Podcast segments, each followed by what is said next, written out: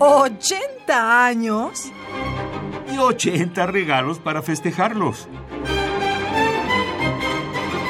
Cada día un regalo musical diferente. Nikolai Rimsky-Korsakov escribió Cherezad entre febrero y julio de 1888. Su obra más popular y la que habría bastado por sí sola para hacerlo inmortal. Es también el monumento oriental más importante de toda la música del siglo XIX. Se inspiró en los cuentos de las mil y una noches, y aunque Rimsky no quería dar a los diferentes movimientos un programa demasiado preciso, tradujo especialmente bien la característica esencial del libro, la imbricación de unas historias con otras en una partitura donde varios elementos temáticos pueden nacer de un mismo motivo. El último movimiento de Sherezad, titulado Festival en Bagdad, el Mar, narra cuando el sultán entra en la alcoba y Sherezad comienza la descripción de una fiesta oriental llena de vida y color en la que la orquesta muestra su capacidad virtuosa retomando los temas de los movimientos anteriores, todos llenos de una energía que mantiene el ritmo de la fiesta. Finalmente, la orquesta nos transporta a la cubierta del barco de Simbad, ahora en medio de un terrible temporal de las olas gigantescas que lo precipitan contra las rocas coronadas por la estatua de un guerrero se escucha la voz de Sherezad, que nos llama desde el fantástico mundo que ha creado, y el sultán habla de nuevo, pero suave y gentilmente, pues ha renunciado a su terrible propósito. El violín asciende a lo más agudo para terminar la suite en sereno y luminoso triunfo. Escucharemos del compositor ruso Nikolai Rimsky-Korsakov, nacido en 1844 y fallecido en 1908, Festival en Bagdad el Mar, cuarto movimiento de la suite sinfónica Sherezad, opus 35, basada en los cuentos de las mil y una noches, editado por Decca en 2002.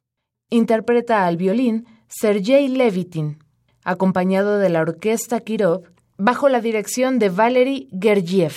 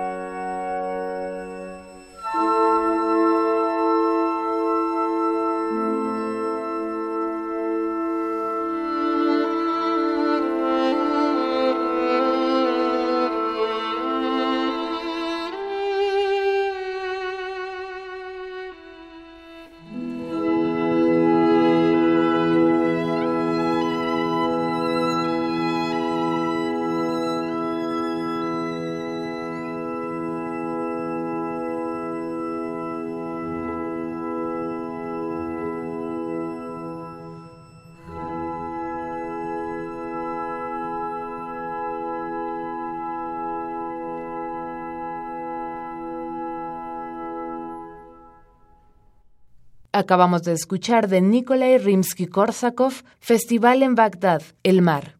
Cuarto movimiento de la suite sinfónica Sherezad, opus 35, basada en los cuentos de las mil y una noches. Interpretó Sergei Levitin al violín. La orquesta Kirov bajo la dirección de Valery Gergiev. ¿80 años? Y 80 regalos para festejarlos. Cada día un regalo musical diferente.